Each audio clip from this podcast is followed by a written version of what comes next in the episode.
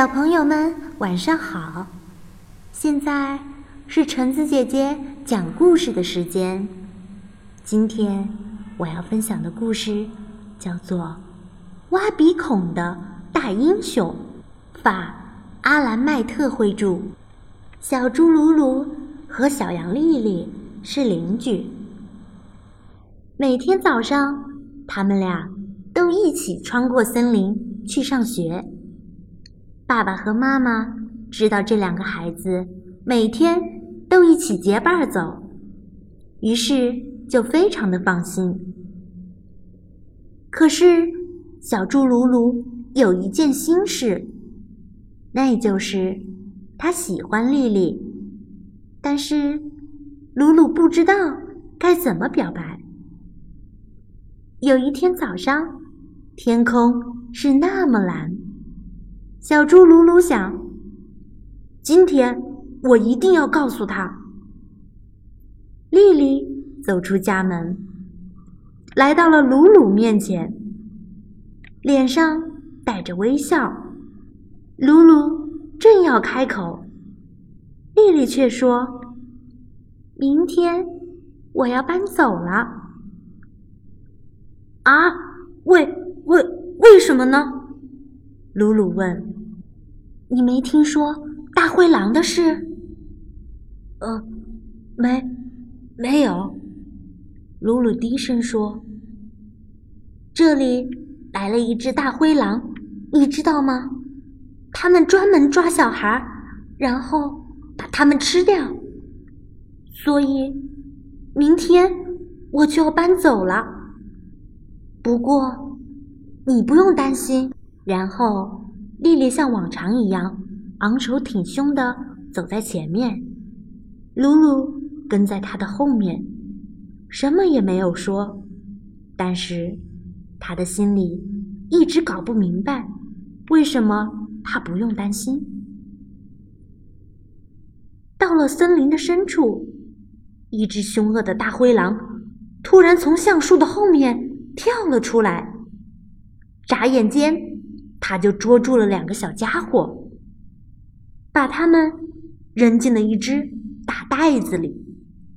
一路上，丽丽都在大喊大叫，而鲁鲁却很安静，嘴边还带着一丝笑意。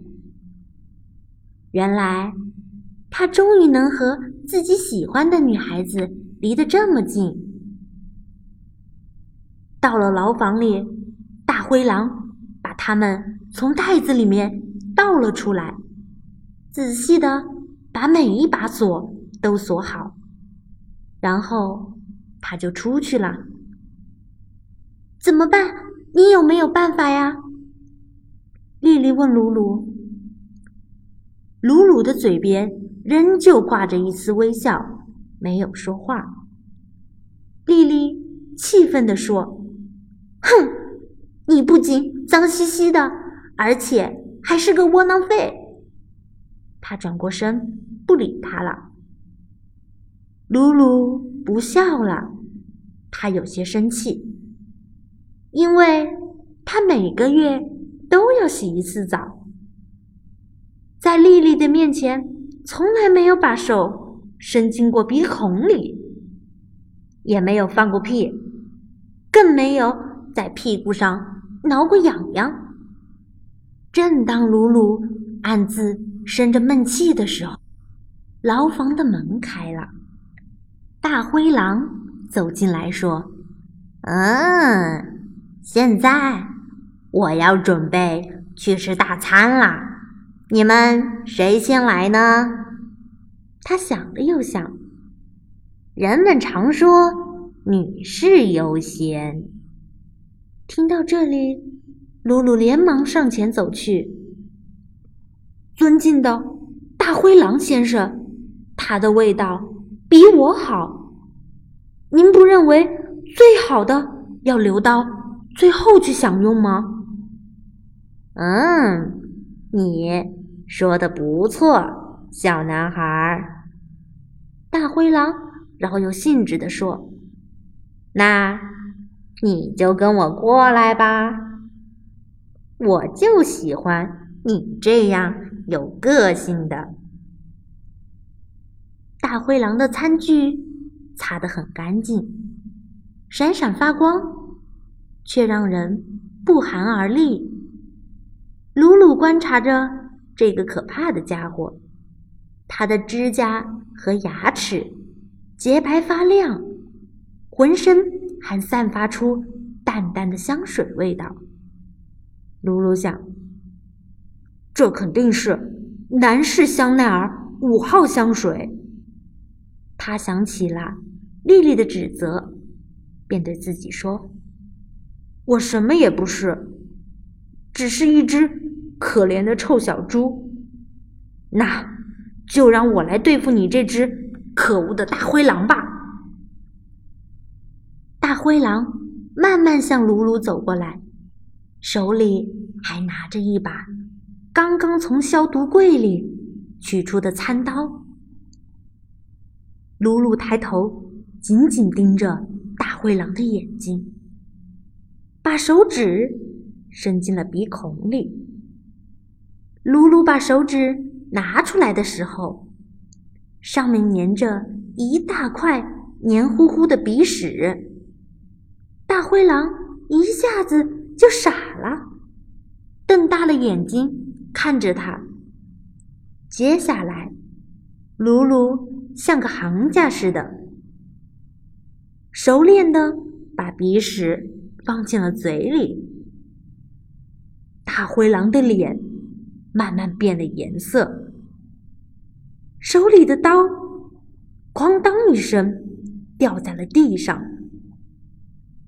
鲁鲁。又把手指伸进了另外一个鼻孔，带出来一团更大的鼻屎，然后愉快的大嚼起来。已经变绿的大灰狼在愤怒中变成了红色，它向小猪扑过去。噗的一声，鲁鲁放了一个超级大的臭屁，一股。可怕的臭味弥漫开来。这时，全身已经变成黄色的狼猛地冲向了窗口。他打开窗户逃跑了，而且跑得非常非常远，远的让人们再也没有在附近看到他了。鲁鲁笑着关上了窗户，开始。找浴室，大灰狼的浴室非常的华丽，里面有一个浴缸，可以洗泡泡浴。鲁鲁放了一缸热水，倒了一大瓶浴盐，然后跳进了浴缸里。当鲁鲁打开牢房的门时，丽丽看到的是全世界最干净的小猪，而且。鲁鲁身上还散发出一种优雅的清香。丽丽走上前去，在他的脸上亲了一下，然后问：“你是怎么做到的？”鲁鲁回答：“我只是把手伸进了鼻孔里，然后放了一个屁而已。”好啦，我们今天的故事。就讲完啦，那么下次再见喽。